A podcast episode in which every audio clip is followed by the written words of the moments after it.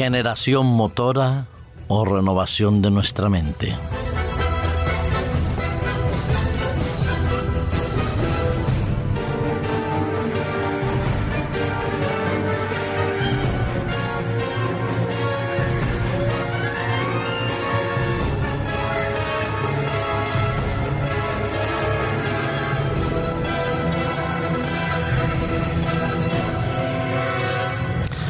Es positivo, bueno y agradable encontrarnos con noticias que francamente rompan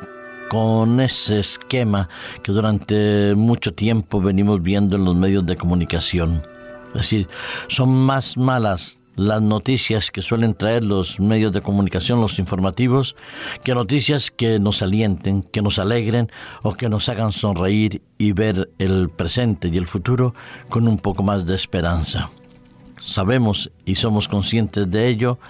que no todo es color de rosa, pero tampoco todo es color negro ni color gris. Hay vislumbres de esperanza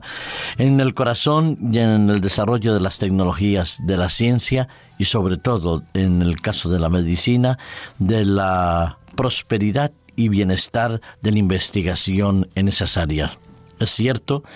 que la unión entre la cirugía y la tecnología o la biotecnología cada vez es más evidente y tiene un mensaje positivo para cada uno de nosotros, especialmente para aquellas personas que se ven afectadas de determinadas patologías, enfermedades o consecuencias de accidentes, ya sea físicos o cerebrovasculares en las noticias que hemos tenido la oportunidad de leer, de buscar y de investigar, nos hemos encontrado con dos noticias que están íntimamente vinculadas con la biotecnología y la biomedicina. Tienen que ver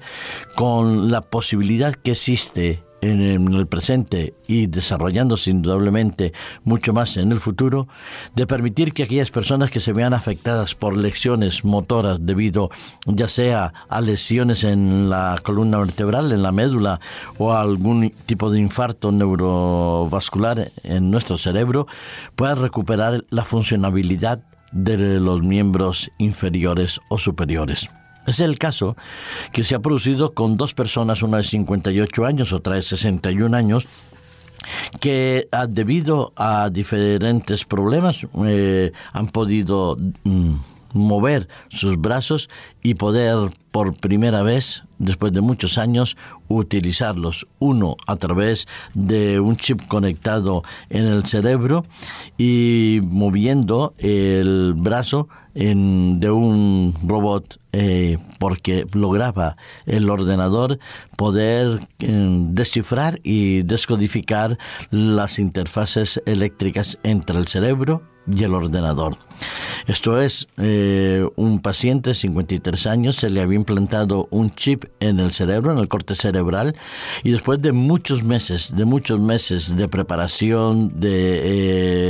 eh, desarrollos, de los estudios sobre los impulsos mm, eh, nerviosos, esta persona que había sufrido un ictus cerebral, que la había dejado paralizada y sin habla desde hace 15 años, podía mover con sus pensamientos el brazo robótico que estaba de un robot conectado a un ordenador. Esto fue presentado por la revista Nature con la colaboración de la tecnología BrainGate esta semana hace también algunos meses una paciente de 66 años, yo he dicho 61, son 66 años, se le había implantado otro chip en la corteza motora y el paciente que registraba señales emitidas por las neuronas permitía que éste moviera el brazo y la mano. Lo que le había sucedido a este segundo paciente era que había tenido un accidente de tráfico, se le había estropeado eh, parte de su sistema de transferencia nerviosa, que es la lesión en la cervical 7, y eh, después de muchos esfuerzos y mucho ejercicio y rehabilitación y también de investigación, se le permitía reconectar eh, los nervios para que permitiera mover la mano y el brazo y el codo. Bonito, es ver la regeneración motora producida por una también por un restablecimiento, una regeneración en nuestro sistema nervioso, en el sistema neurovegetativo. Y eso es absolutamente fantástico. Un paciente tetraplégicos que recuperan un cierto control en el movimiento de sus manos, brazos y piernas, como se ha visto con otros tipos de robot y de piernas robot,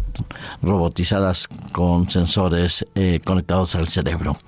La renovación eh, a través de las implantaciones de neurochip es absolutamente maravillosa. Sinceramente me siento satisfecho de que haya investigadores que procuren descubrir diferentes mecanismos, diferentes técnicas de, en este caso, la transferencia nerviosa, redirigir los nervios con los que se comunica el cerebro con nuestros órganos para permitir que podamos tener una mejor calidad de vida cuando hemos sido víctimas de algún ictus cerebral o de algún accidente que nos haya paralizado o dejado semiparalizados o tetraplégicos.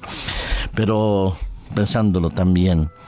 Muchos de nosotros, en cierta medida, somos un poco como los estos enfermos que no pueden mover los brazos y las piernas, sino que no podemos nosotros mover, cambiar nuestra manera y nuestra forma de pensar a no ser que permitamos que el Espíritu Santo trabaje en nuestros corazones y nos ayude a vivir y a creer y a pensar de manera diferente. Esto es la obra de la transformación del Espíritu Santo, en la cual en el Nuevo Testamento se nos describe entre la diferencia entre un hombre carnal y un hombre espiritual, un ser que tiene sus aspiraciones, su mirada y sus anhelos en el reino de los cielos, en el encuentro con Cristo y en la vida eterna, a diferencia de aquel que permanece anclado en los bienes terrestres, en el materialismo o en el hedonismo. El apóstol Pablo, por ejemplo,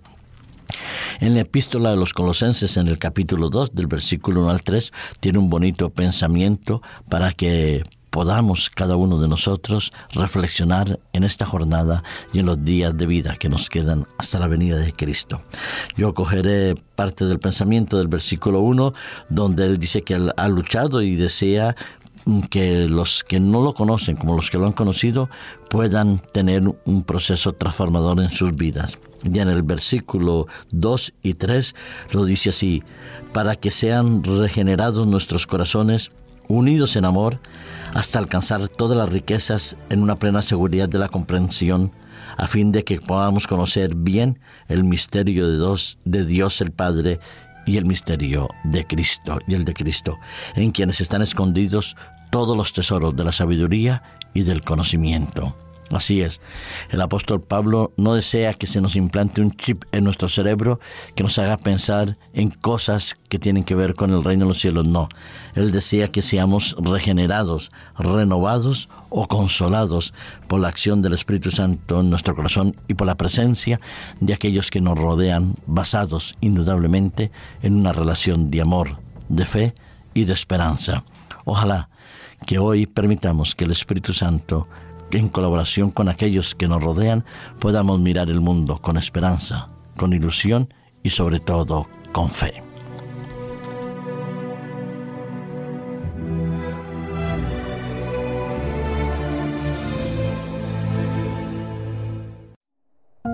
Producido por hopmedia.es